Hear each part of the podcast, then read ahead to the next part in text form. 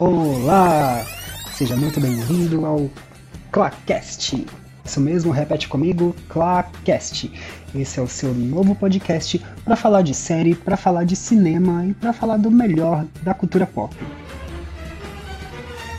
E para ouvir a gente, senta aí, pega seu balde de pipoca e acesse o epipoca.com.br, o nosso site parceiro e também parceiro do Terra é isso aí, vamos começar o primeiro episódio de Clacast, seu novo podcast. E seja muito bem-vindo, seja muito bem-vindo, Roger. Oi, João, muito obrigado pelo convite, é um prazer estar aqui. E seja muito bem-vindo, Everaldo, também. Oi, oi, João. Oi, Roger. Oi, gente. E estamos aqui também com a Jéssica. Oi, pessoal, eu sou a Jéssica. Oi, Roger. Oi, Everaldo. Oi, João.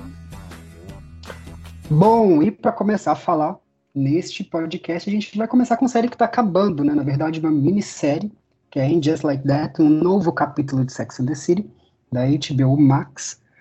E eu vou falar com o Roger que ele gosta de Sex and the City, ele assistiu a primeira série toda, né, a série original inteira. Eu não vou te perguntar, Roger, o que, que você achou. Eu já vou te fazer outra pergunta de cara. Que é, a série ela foi feita para os fãs da série original né, de 25 anos atrás, ou ela está querendo conquistar um novo público? O que, que você acha?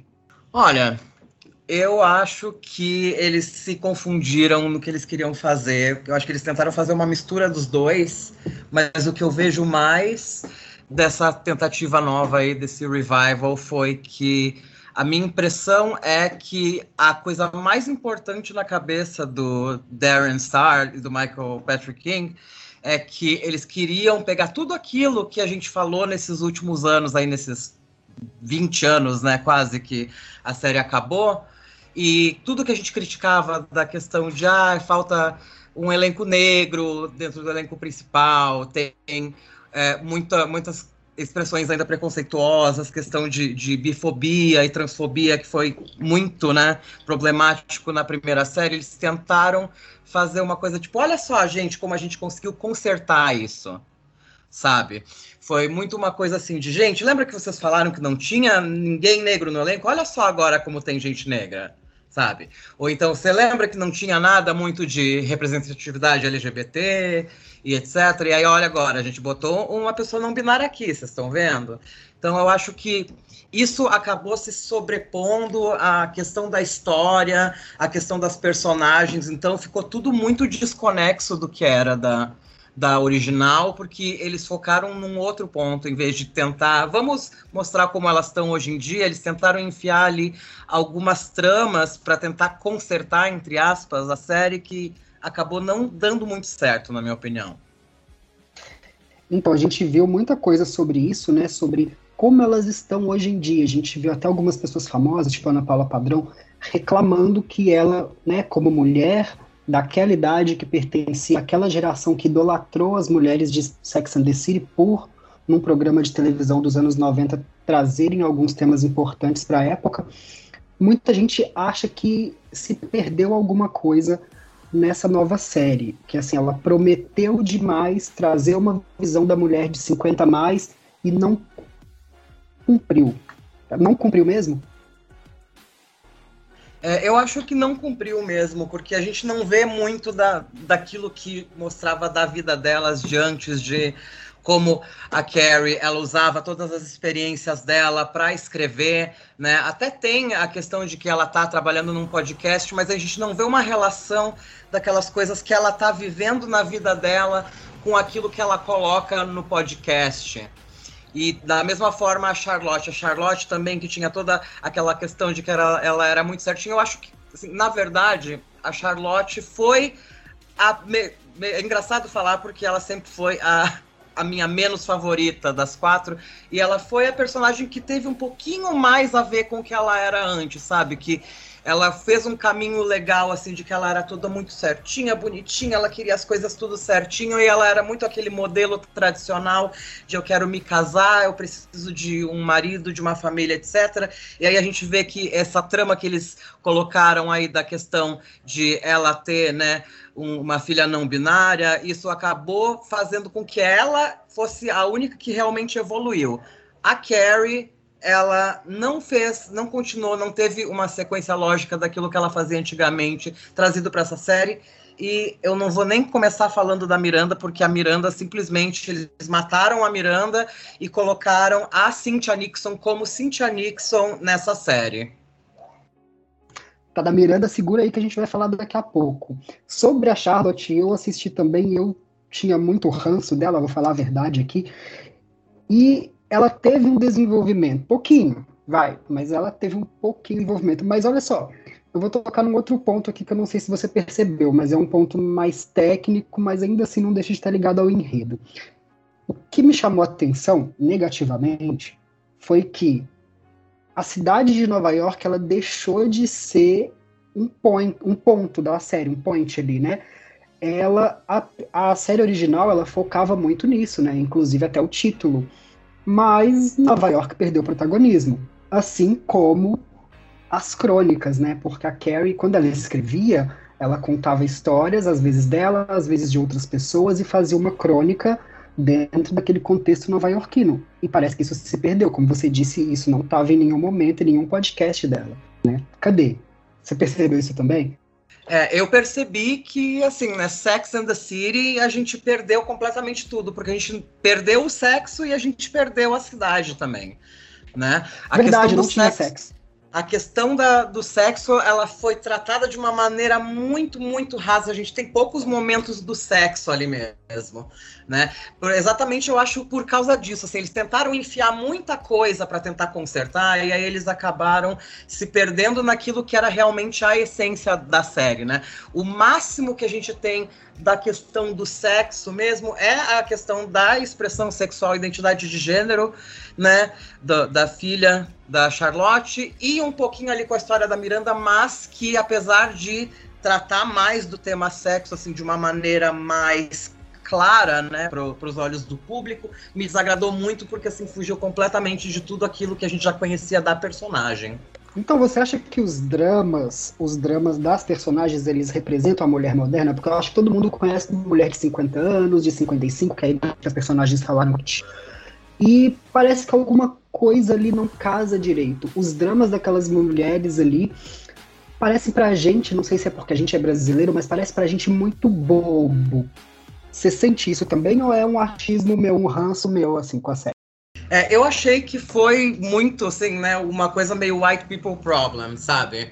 Eram alguns problemas assim, que ah, talvez esses sejam problemas de mulheres de 50 anos, talvez, mas assim, uma, uma fatia muito pequena das mulheres de 50 anos, sabe? É um mundo muito perfeito, com uns problemas muito bobos, realmente, sabe? Não existiu uma questão assim de mostrar realmente, ó, nós estamos envelhecendo e, e, estamos, né, percebendo essas mudanças na nossa vida. Eu vi que, assim, eles até deram uma pinceladinha aqui, ali, nisso, com a questão, né, da, da Charlotte tá entrando na menopausa e a Miranda tá um pouco nesse sentido estagnada, meio que uma crise de meia-idade, mas eu acho que isso foi, assim, uma coisa, assim, que eles só passaram, dando uma pinceladinha de leve, mas novamente todos aqueles enredos, aquelas tramas novas que eles tentaram trazer, eles acabaram dominando a história e aí como era muita coisa, a gente não conseguiu detalhar nada. No final ficou uma coisa tudo muito rasa, nada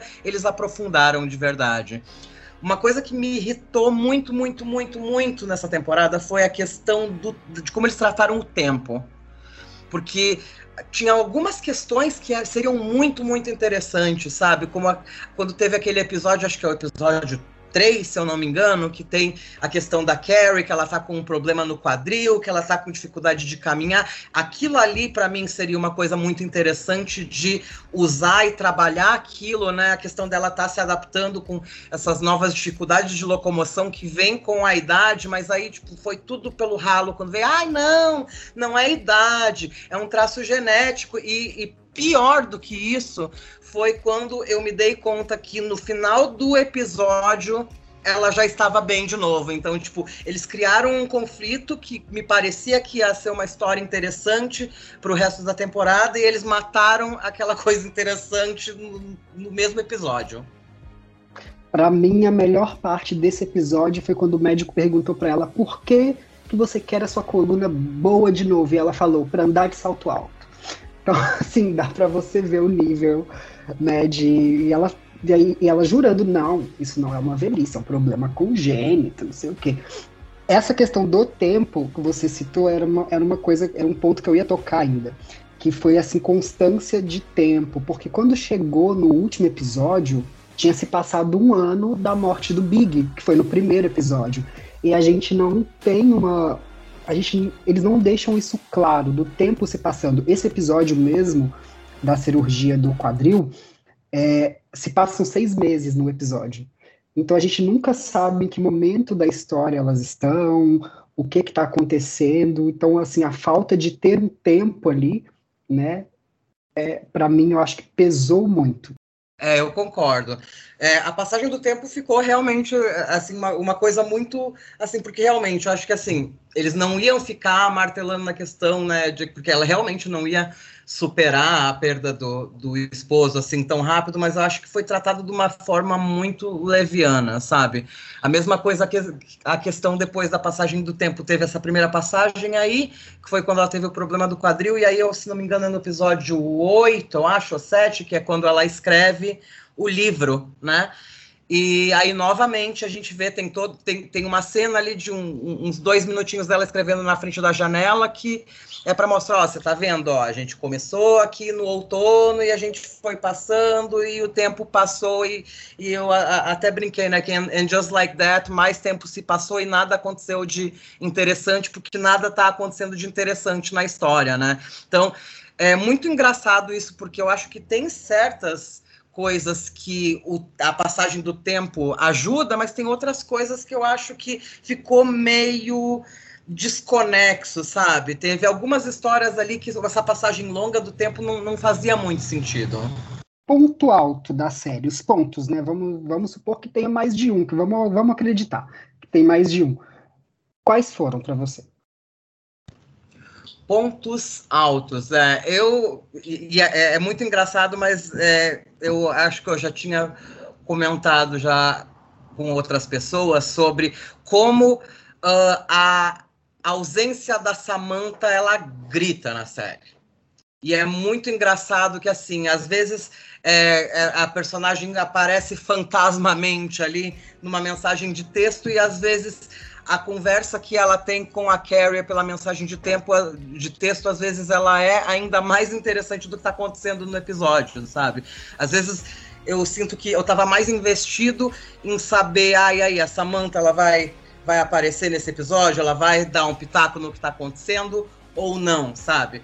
Tem, teve muitas situações como quando a Carrie teve o, o primeiro encontro dela e ela beijou o cara lá e tal que eu senti muito a falta da Samantha, sabe? E acho que foi por isso que eles inventaram esse mecanismo da mensagem de texto, né?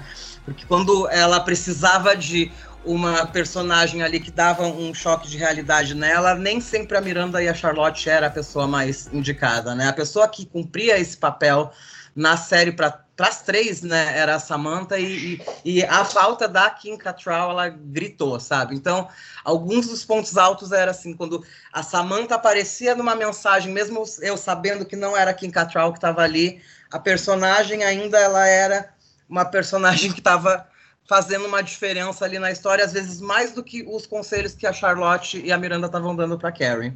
Teve algum, algumas matérias internacionais que estavam dizendo que a seria a nova Samantha. Não procede, né? Não, de forma, de forma alguma, de forma alguma. É, a, única coisa que eu diria que as duas têm em comum é que elas são duas mulheres aí que elas têm bastante segurança de quem elas são, elas sabem o que elas querem, né? Mas ainda assim, eu vejo que é isso, sabe? Eles tentaram tapar o, o buraco da Samantha com acima, mas ao mesmo tempo ficou aquela coisa. Ela é só mais um token, né? Ó, oh, nós temos mais uma pessoa de cor aqui, uma pessoa de descendência indiana, né? Que não é uma pessoa branca aqui para estar tá fazendo parte da série, mas a parte principal da Samantha, que é o que faltou, né, novamente, que era Samantha era né, das quatro, a que trazia mais o elemento sexo, né? Ela não tinha vergonha de falar de sexo, ela não tinha papa na língua, ela estava sempre com uma vida muito sexualmente ativa e ela não tinha vergonha de falar isso para ninguém. E eu senti falta disso e eu não senti que a Cima preencheu esse buraco, não. E a Samantha era a favorita, o público sente a falta dela, né? Sim, sim, porque a Samantha, ela era, né, ela, por ela ser, né, a mais sexualmente aberta, né, ela era aquela pessoa, assim, que às vezes o público-alvo, né, que eram as mulheres ali de, de 30 e poucos na época, que agora são as de 50 e poucos, era aquela coisa assim que, nossa, eu gostaria muito de ser como ela, assim, não ter, não ter vergonha, sabe? Porque às vezes a gente sabe como é que funciona né, mundo machista aí que acaba querendo botar as mulheres né, numa posição de ah, eu sou uma dama, biribiri, né? E a Samantha sempre mostrou que não, que não precisa ser assim, né? Então acho que faltou um pouco disso para trazer essa coisa de ah, eu quero ser como a Cima, sabe? A Cima só estava ali. Ela, o, o que, que a Cima tinha de bom? Ela, ela, ela é muito confiante nela mesma, mas nem tanto. Porque em vários momentos a gente vê que ela fala que ah, eu não quero um homem, mas ela quer um homem. Ela, ela, ela tá muito feliz sozinha, mas ela fica pensando, ai meu Deus, era esse ano que eu achava que eu ia encontrar uma pessoa, mas sabe, eu senti que eles não souberam fazer essa transição da personalidade, né, da Samantha e transplantar isso para outra pessoa. Por mais que eles dissessem, né, que os fãs Algumas pessoas falaram que eles tentaram substituir, mas eu acho que se realmente foi a intenção deles, que eles negaram, né? Mas se realmente foi a intenção deles, mesmo que eles não queiram admitir, eles falharam miseravelmente para mim. Não, eu acho que essa coisa da identificação com a Samantha, ela existe e acredito eu que os roteiristas eles não souberam jogar com os dias atuais. Eu acho que como pessoas mais velhas, eles acabaram ficando presos àquele modelo de roteiro e aquele modelo de enredo que eles estavam acostumados lá nos anos 90, início dos anos 2000. Então tem muita coisa que parece ainda muito desconexa com o que a gente vive hoje. Até o que essas mulheres dessa idade vivem hoje. Uma coisa que. Isso foi uma das coisas que, assim, nós vamos falar dos pontos baixos em vez dos pontos altos. Foi, meu Deus do céu, gente. Assim, eu não sei não sei se foi por causa né, do, da, do, do, falecimento do Willie Garson, mas meu Deus, o personagem do Anthony, gente, eu não sei o que aconteceu. Ele sempre foi a, aquela pessoa que, que não era a pessoa mais indicada né, para dar os conselhos, mas nossa, nessa nova chance aí do revival, ele se superou. Tem um momento que é quando a Charlotte ela ainda está confusa com a questão do Rock, né? que ela conversou, e aí ele foi lá, e assim como a pessoa LGBTQ mais próxima do elenco central, ele deu o pior conselho do mundo, que é aquela coisa que todo mundo que é LGBT já ouviu na vida, que é a coisa do, ah, isso aí é só uma fase, vai passar, você não sabe o que você está falando. E eu fiquei, horrorizado, é uma coisa tão datada, uma coisa que nem 20 anos atrás seria adequado falar, e quando eu ouvi, assim, eu fiquei embasbacado, porque foi eu também, uma achei bizarro isso. Foi uma personagem que, assim, ó, você vê que, assim, ó, tá, ó, a, a Miranda, ela evoluiu assim, a Charlotte evoluiu assado, a Carrie evoluiu assado, o Anthony não evoluiu nada.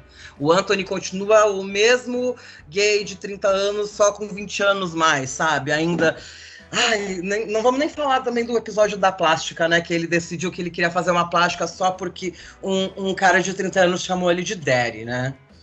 É, você acha, assim, só pra gente finalizar, vamos pegar os fãs lá. Você que assistiu lá atrás, viu todas as temporadas. É, você acha que os fãs da série antiga vão sair satisfeitos com essa?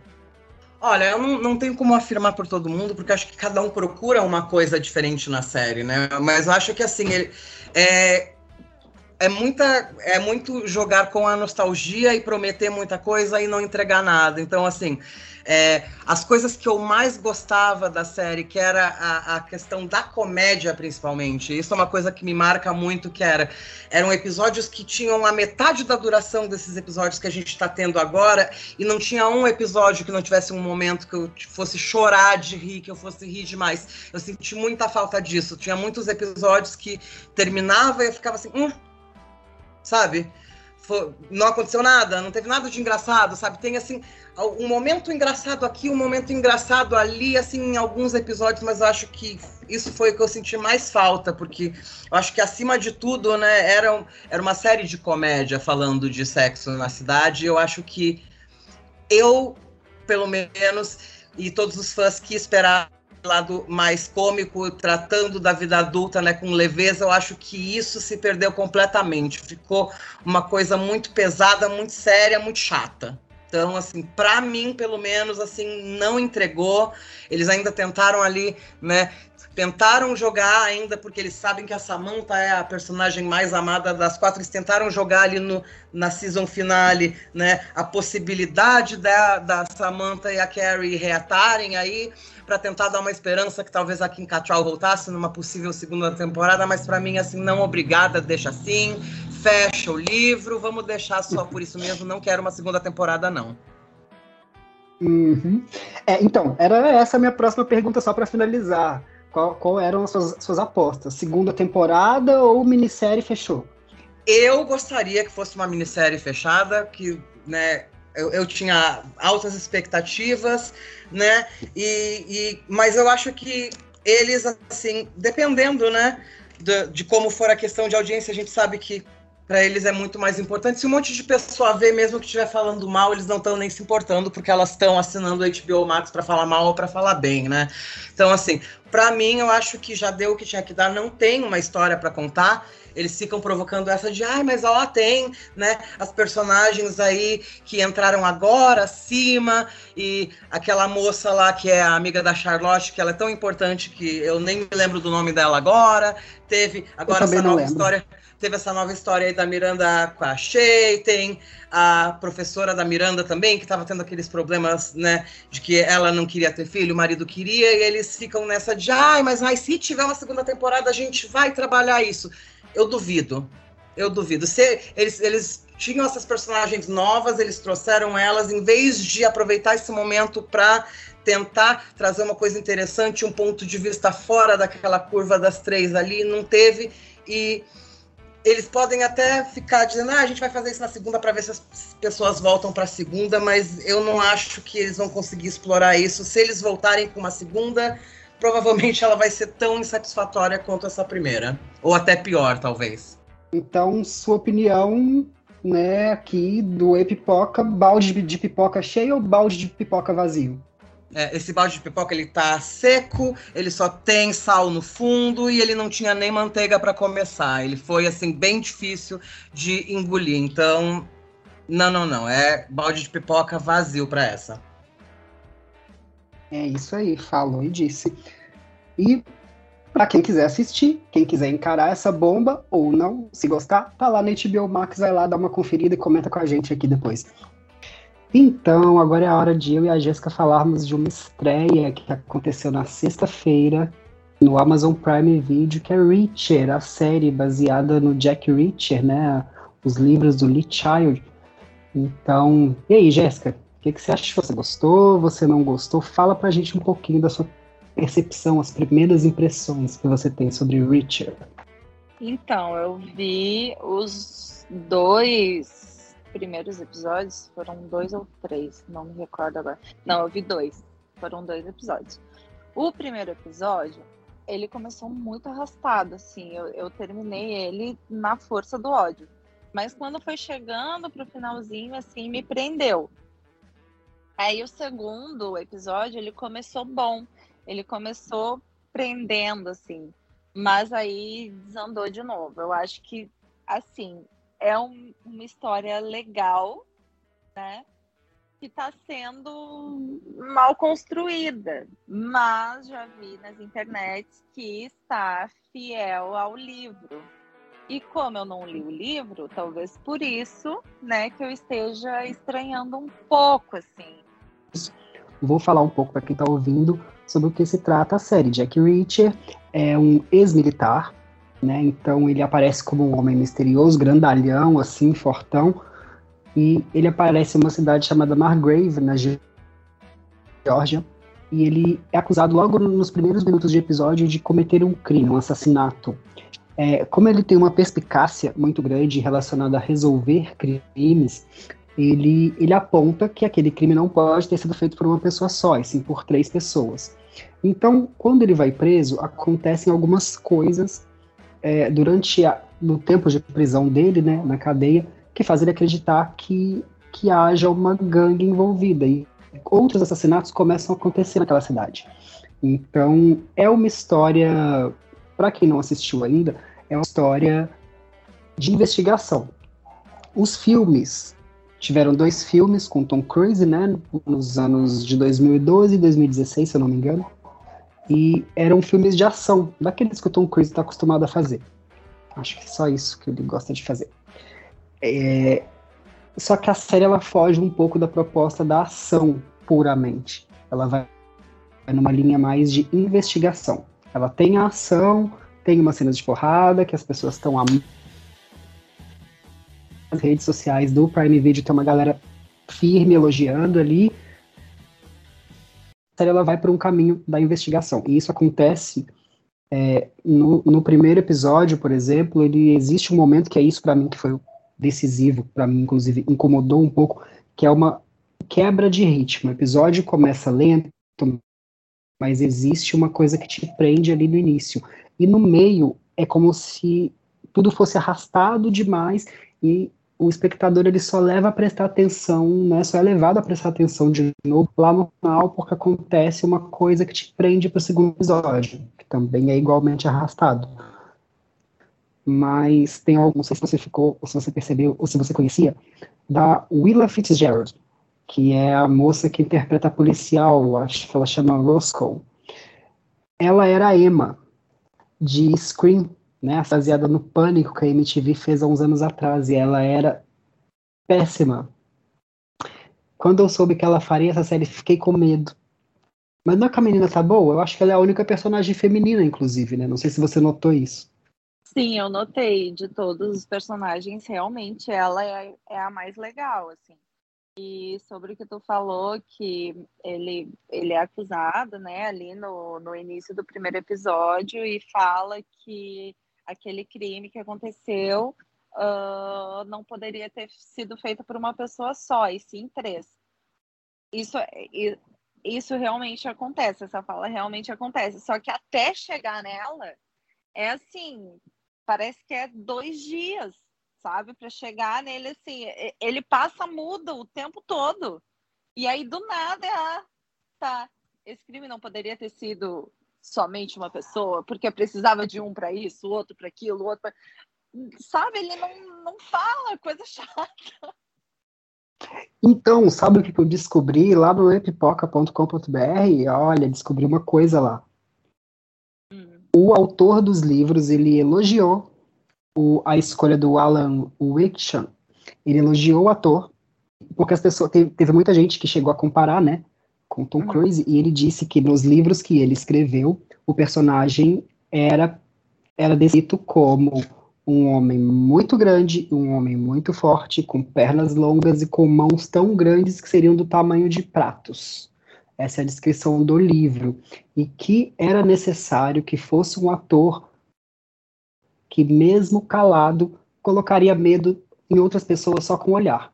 Então, né, tomando como base isso, o objetivo foi cumprido, né? Que o homem é. lá entra mudo e sai calado, mas bota medo na galera toda. Mas aí que tá, até a, a Ros Roscoe fala que ele tem um olhar doce. Então é tipo um grandalhão com cara de tio me dar um pão que fica mudo e do nada tá socando as pessoas. E é verdade, ele tava socando as pessoas mesmo. Sabe?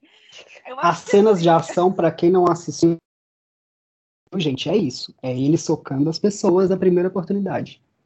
É, então, eu acho que é uma proposta legal, sabe? Eu gosto muito de dessa coisa investigativa e crime, serial killer, e nossa, estão matando todo mundo na cidade, quem é?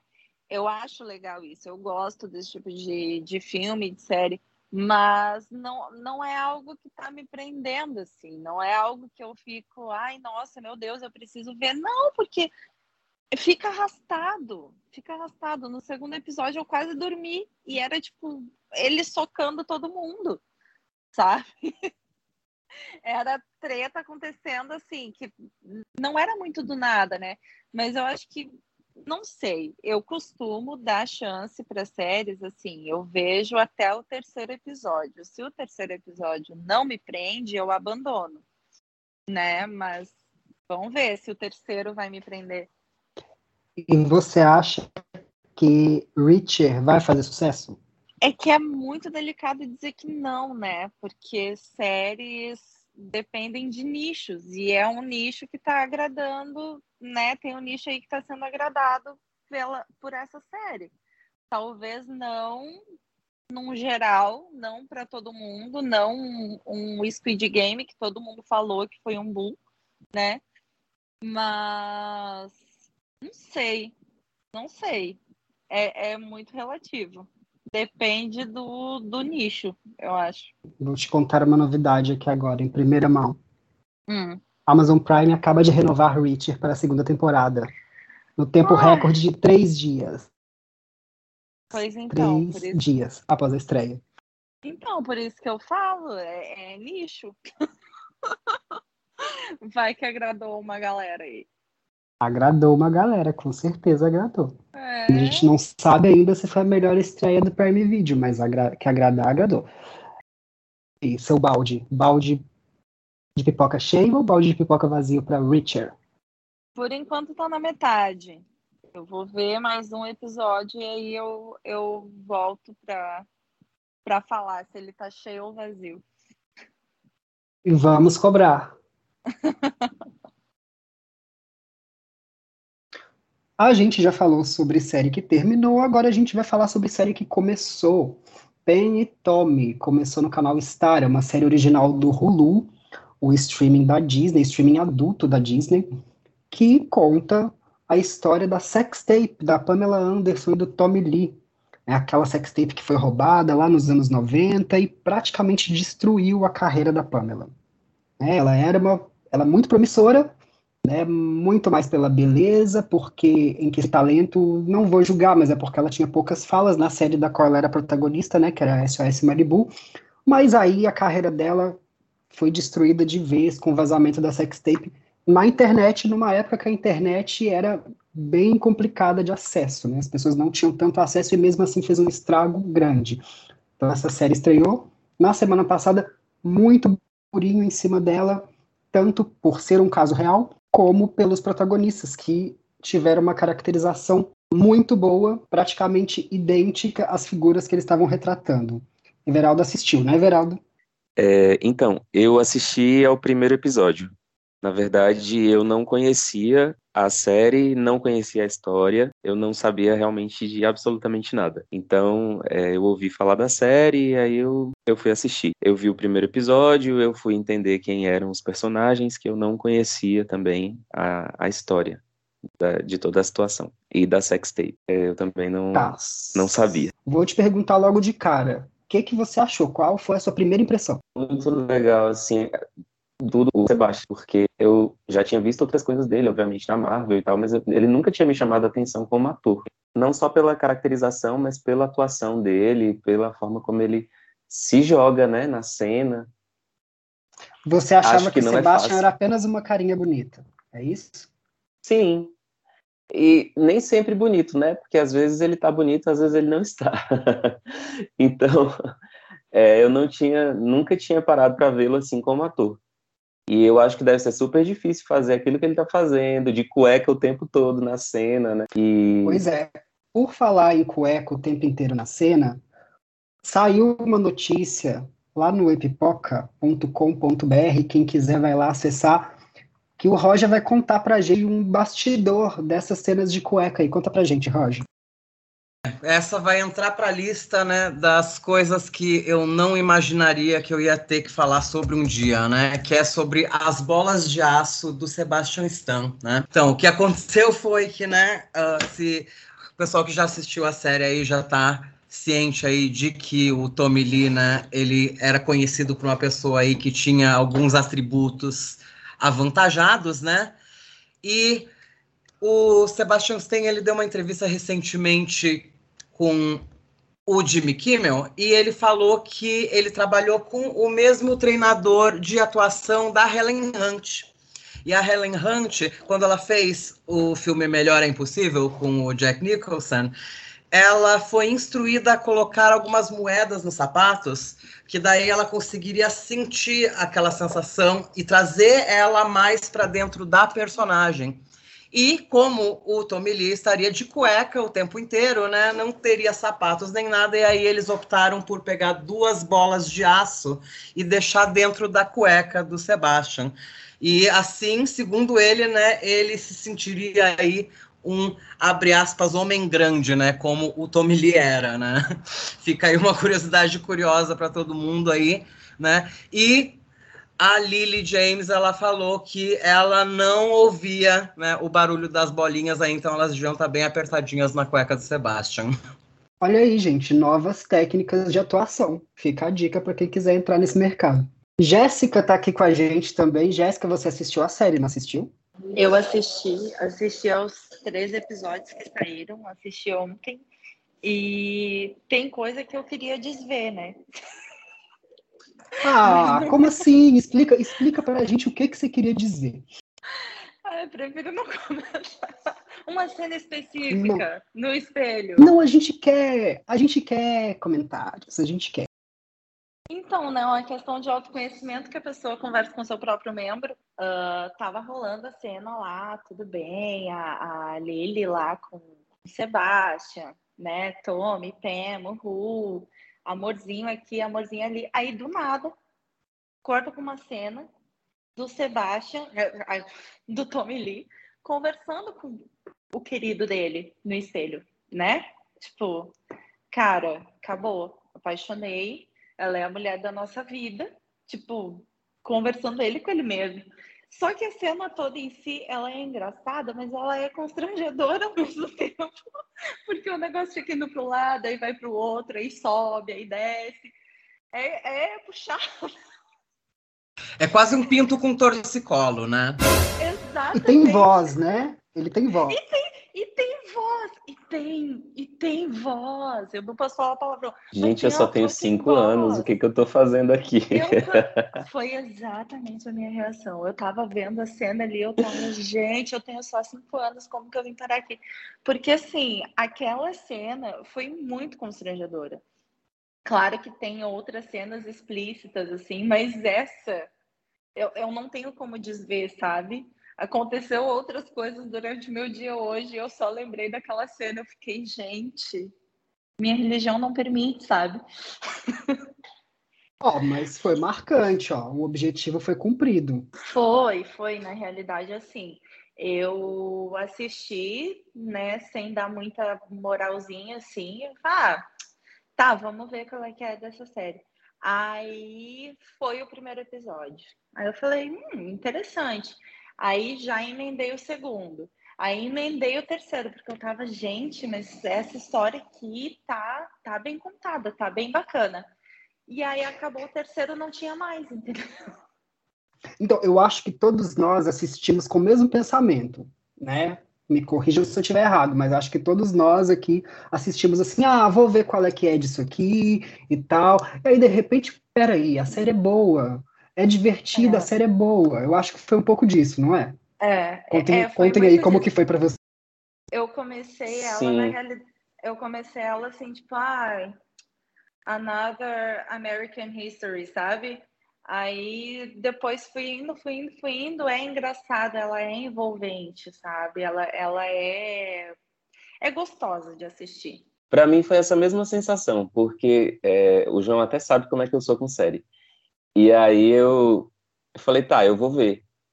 E eu já tava falando com ele, nossa, é divertida, é legal a série. A história é legal, a história te envolve. E também tem muito do outro personagem que eu acabo esquecendo o nome dos personagens. O carinha, o marceneiro que estava fazendo a cama lá no começo da história. É o Rand, o nome dele. Isso, ele mesmo. Eu acho que ele me prendeu ainda mais, pelo menos no primeiro episódio, porque tem muito dele, né? Eu não sei como que são os O primeiro episódio é dele, né? O primeiro episódio é então... inteiro dele, o segundo é do relacionamento, né? Do casamento ali da, da Pen e do Tommy, que aconteceu em quatro dias só, né? E o terceiro é uma mistura. Ah, entendi. Então são só três mesmo. Por enquanto é são só três, é, mas pelo que eu vi, né, pelo menos segundo o meu aplicativo que eu uso para ver aqui o que, que eu ainda preciso assistir, diz que vão ser um, oito episódios no total, então já está praticamente na metade. Aí eles lançaram esses três de uma vez só para deixar o povo fisgado aí e, e poder provavelmente aí soltando um por semana a partir de agora. É Disney, né, gente? É Disney. Eles já fazem isso desde WandaVision. É, e eu vou dizer que funcionou, viu, João? Porque é, o primeiro episódio ele é muito bom, mas ele deixa aquele gostinho de quero mais. Eu acho que foi uma estratégia boa e eu gostei principalmente porque assim o terceiro episódio ele termina no ponto que é, é, agora que vai começar a história agora que vai chegar no que interessa agora que vai chegar no que o povo quer então eles conseguiram fazer assim, o pessoal vai assistir, vai pensar, agora eu vou continuar acompanhando esse negócio, vou esperar o próximo episódio na semana que vem. É uma série que prende, assim, eu, eu tô ansiosa já pelos pelos próximos episódios, assim, porque é muito bom, eu acho que é por essa questão de, de falar uma coisa que aconteceu, né? Retratar algo que aconteceu de um outro ponto de vista, assim. E e eu, eu gostei que foi dividido, assim, o primeiro episódio mostrou bem a, a história lá do é, Randy, né? Randy. E depois como eles se conheceram. É, é eu tô gostando da construção, assim, da série. E para quem não conhecia a história, eu particularmente, assim, né, tinha ouvido falar, eu não conhecia a fundo a história, assim como eu não conheço muito a fundo, mas dá uma noção ali interessante, né? Eu soube que, que a Pamela ela não gostou muito, porque para ela é reviver um trauma, né?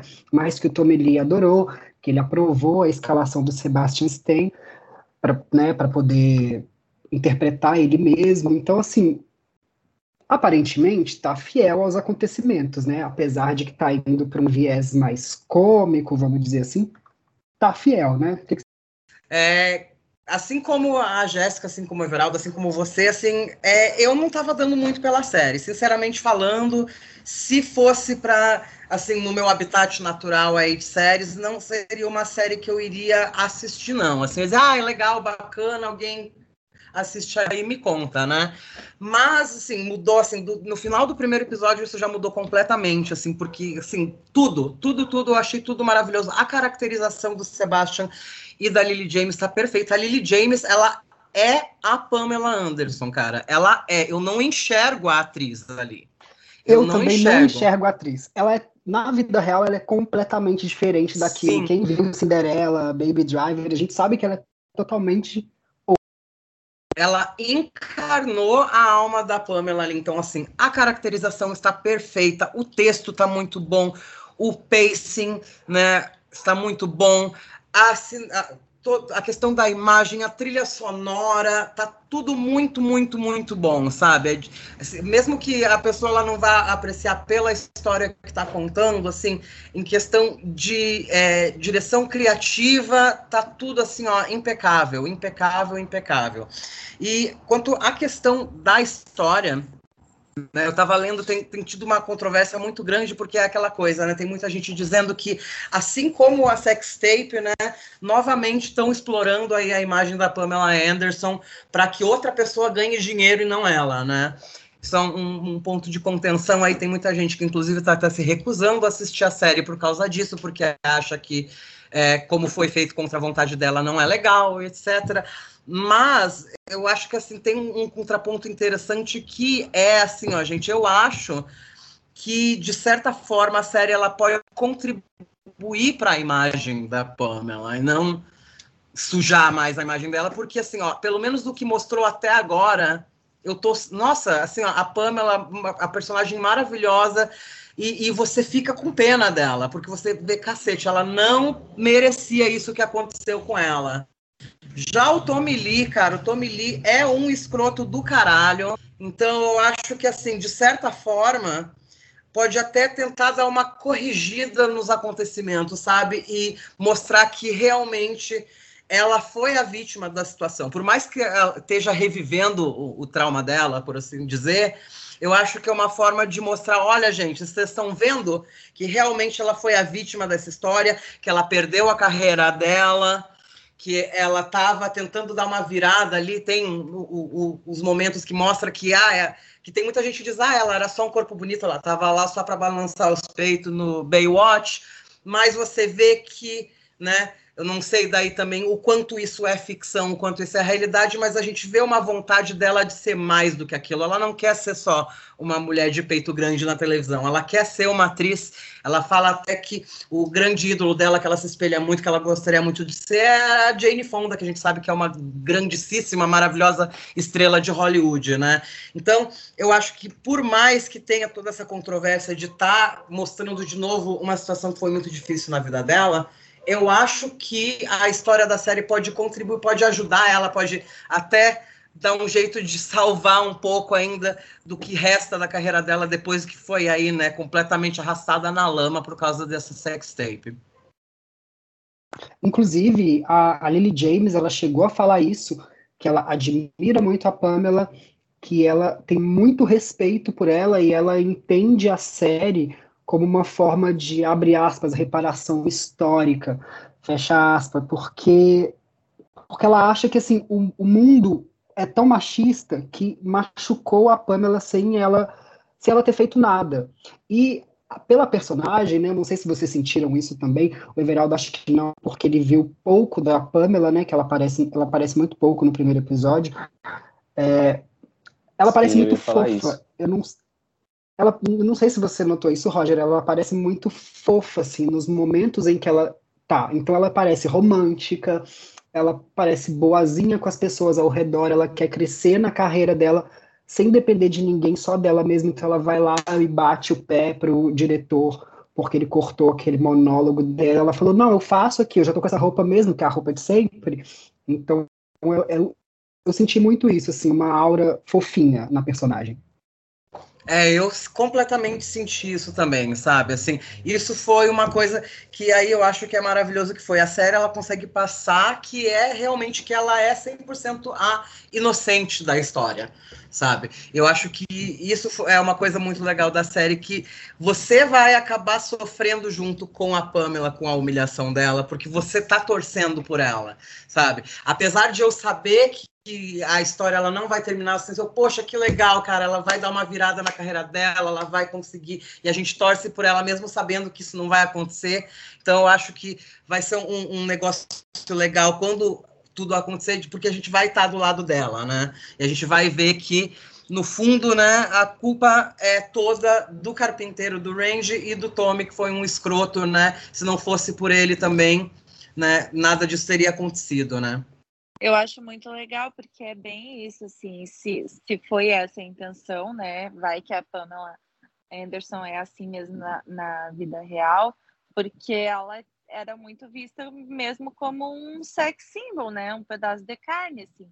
E, meu Deus, puxei o meu, meu sotaque forte agora. Mas eu acho que a Lily ter, ter feito essa, é, essa outra visão assim de da Pamela deu um toque bacana para a série, sabe? É, porque de repente é muito isso, nessa época todo mundo via ela como uma loucona, assim, e sex symbol e não via o lado mais doce dela, né? Que nem tem a cena lá, não, não sei se é spoiler, desculpa, mas tem uma cena que a que a Pamela Anderson, no caso, né, que a Lily James uh, interpreta, falando que, ai, como que ela quer ser vista, né? Qual é a história que ela queria contar para as pessoas?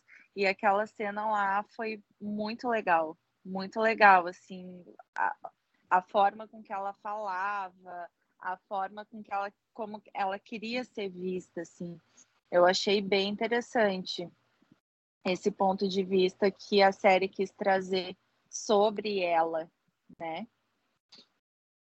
Inclusive, sobre o Tommy, o, o Everaldo, né, Everaldo, ele me perguntou hoje, falou, João, mas o Tommy era de uma banda e tal, ele, eu falei, tá, ele era baterista. Ele falou, poxa, mas ele é o baterista Sim. arrogante desse jeito? Eu falei, hum, eu achei que ele era vocalista. É, não, e o que eu vi também foi que, assim, é, é, e aí é também aquela coisa, quando a gente começa, quando a gente já assiste mais série, a gente começa a tentar traçar os perfis psicológicos das personagens também, né? E aí o, o que eu notei foi, assim, tem uma pequena cena, não, não me lembro se é no segundo ou no terceiro episódio, que ele tá surfando na TV e aí tem um, uma matéria, um documentário, enfim, alguma coisa falando da banda dele, do Motley Crue, né? E aí o, o que eu vejo foi que por que, que o Tommy Lee ele gosta tanto dessa história, por que, que ele tá tão a favor da série agora e por que que para ele foi tudo bem na época? Porque a carreira dele como baterista, como a banda já estava no fundo do poço já, porque a banda dele era uma banda de glam rock que foi um sucesso muito grande nos anos 80, mas assim como a série diz mesmo, né, nos anos 90 surgiu o grunge, surgiu o Nirvana e as bandas de grunge e o estilo do glam rock ele foi completamente esquecido. Então ele já era já um artista do passado. Né? Então, para ele, a questão da sextape foi muito boa porque ele pegou carona na fama da Pamela do Baywatch, que era uma coisa mais atual, e o casamento trouxe ele né, de volta para os holofotes. Então, é por isso que ele está muito feliz com, com a questão do vazamento da sextape, porque foi uma forma dele novamente ele voltar né, para o estrelato e voltar para a fama, né, que ele já estava sendo completamente esquecido naquela época o fato de ele ser homem também, né? Porque sempre é diferente. É, se tem um vazamento de um de uma sextape, para a mulher é uma coisa, para o homem é outra coisa, né? Então, para ele tá tudo bem, não tem problema nenhum. Tanto que a carreira dela foi prejudicada e a carreira dele não, né? Como sempre acontece. Pelo contrário, né, na verdade, né, a carreira dele recebeu um impulso, né, ele voltou a se tornar uma pessoa relevante por causa da sextape, uma relevância que ele já tinha perdido há um tempo, né. Então, essa série, eu, eu acredito, não sei, posso estar sendo precipitado, mas acho que vai sair pelo menos uma indicação ao Emmy aí. O que, vocês acham? Eu concordo. Eu acho que, assim, a atuação, assim, no mínimo, um M pela atuação da Lily James, principalmente. Sebastian Stan, ele tá muito bom, ele tá um Tommy Lee 100% convincente, mas, assim, ó, a Lily James é, como eu falei, ela, ela virou a Pamela Anderson e ela está conseguindo dar todas as nuances da Pamela. Então, ela tem aquele sex appeal, aquele lado mais sexy, mais voluptuoso da Pamela, mas também mostra esse lado da inocência, a questão da ambição de que ela, dela querer ser uma artista. Então, assim, ela, ela tá mostrando várias facetas diferentes da personagem e tá atuando, assim, brilhantemente, na minha opinião. Acho que pelo menos a Lily James merece uma indicação ao Emmy. Quando falou Lily James e aí o João falou da Cinderela, eu não tinha ligado o nome à pessoa ainda. E principalmente, acho que por isso mesmo, justamente pela atuação, pela caracterização, por tudo, você não lembra da Cinderela. Eu não lembrei quando vi a atriz na, na cena. E eu acho isso muito legal também, quando o ator consegue entregar isso, né? Assim, de você realmente ser outra pessoa. Quem está assistindo ver outra pessoa é, eu acho muito legal, assim, acho que e o, o Sebastian também, né? Para mim os dois, assim, porque você precisa. Eu tive que me esforçar muito para enxergar o rosto dele é, no personagem, porque não era a imagem que eu tinha. Então, tem uma tem uma outra outro ator que eu quero citar aqui, que é o que é o Seth Rogen, né? Que para mim ele sempre deu a imagem assim, ah, é canastrão, sabe? Ah, tem um, né, faz aqueles filmes bobos, assim, ah, né, mas eu gostei muito dele nesse papel mais sério, assim, vamos colocar sério entre aspas, mas mais sério. Eu nunca tinha visto ele num papel dramático antes. Eu achei interessante, ele também tá bem no papel. Eu acho que estão todos ali. Eu acho que uma boa direção, né? Essa é a diferença quando a direção é boa e os atores eles têm um, um bom direcionamento de cena, de construção de personagem, eu acho que tudo vai bem. Eu acho que isso que a gente sentiu muito nessa série, que a gente foi assistir assim, não dando nada por ela, e ela surpreendeu. Eu acho que é, que é um pouco disso. Agora eu vou fazer aquela pergunta para vocês, né? Balde de pipoca cheio ou balde de pipoca vazio? Para mim, esse tá transbordando. Eu vou ter que pegar um segundo pote para guardar o resto da pipoca. Porque eu vou querer continuar comendo a pipoca pelo resto dos episódios. Olha, pra eu decidir que eu não quero mais ver, vai ter que ter uma virada muito grande aí nessa série, porque por enquanto, assim, ó, a qualidade ela tá nas alturas para mim. É para mim a mesma coisa. E olha que eu falei que assim, eu falei, vou assistir, mas sem a intenção de continuar. E agora eu, eu quero continuar assistindo. Então, assim, muita pipoca, com certeza. Então é cheio, eu gostei, tanto que eu tô esperando sair os outros, né? E para mim, assim, é, é... Eu, se eu tô falando que eu gostei, que eu quero ver mais, é porque eu realmente gostei. Porque tu sabe que é, eu tô num buraco difícil de sair, né? Que a gente já conversou sobre isso. Mas para eu estar querendo, nossa, desculpa, Gerúndio, mas para eu estar com essa vontade, assim, de continuar assistindo, é porque eu gostei bastante, assim. Achei bem. É, é que é divertido, entendeu? Como, como eu falei antes, é uma, é uma série que eu, que eu comecei dando nada por ela. E aí acabou. Todos nós começamos dando é... nada por ela. Gente, acabou o terceiro episódio. Eu falei assim, tá, mas e o resto, pelo amor de Deus? Então é isso, gente. A gente fica por aqui. E, Roger, deixa suas redes sociais para quem quiser seguir você lá. Então, gente, quem quiser me procurar, eu tô no Instagram como Roge, sem R no final, Roge mesmo. E aí, se vocês quiserem mandar uma mensagem lá, me contar o que vocês acharam da série, podem mandar lá Vai ser um prazer conversar com vocês. Everaldo, muito obrigado por ter participado também.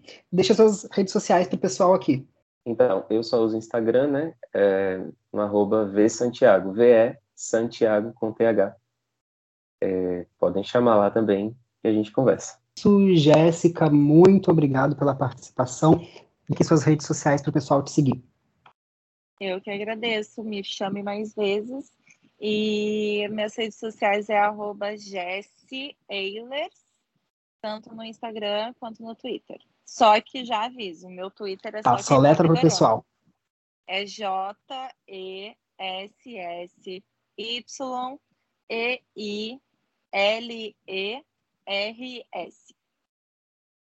Então é isso aí, o pessoal continua ligado lá no epipoca.com.br para saber as maiores notícias de cinema, as notícias mais atuais, porque é assim, né? Pensou cinema, pensou em pipoca, e a gente quer saber também de vocês, vocês acharam, se as séries que a gente falou aqui hoje, que a gente falou de Pen Tommy, a gente falou de Reacher, a gente falou de Angels Like That, é o quê? É pipoca, balde de pipoca cheio ou balde de pipoca vazio? O que, que vocês acham? Manda mensagem lá pra gente.